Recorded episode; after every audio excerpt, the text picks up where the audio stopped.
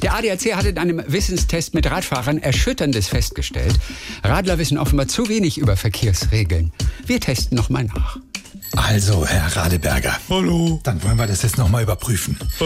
Sie kommen mit Ihrem Rad an eine rote Ampel. Was machen Sie? Ich darf weiterfahren. Gut.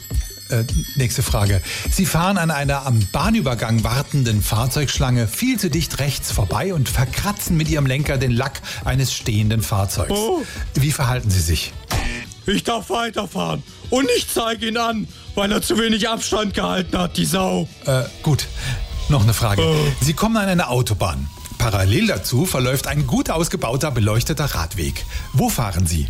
Auf der Autobahn. Ich darf weiterfahren. Ach, das tut mir leid, da war jetzt doch nicht alles so korrekt. Äh, Oh. Also eher eigentlich total falsch. Was? Aber darf ich mich denn dann mit meiner Corona-Plauze überhaupt noch in mein buntes, viel zu enges Radler-Outfit zwängen? Ja, das dürfen Sie allerdings. Juhu, ich darf weiterfahren.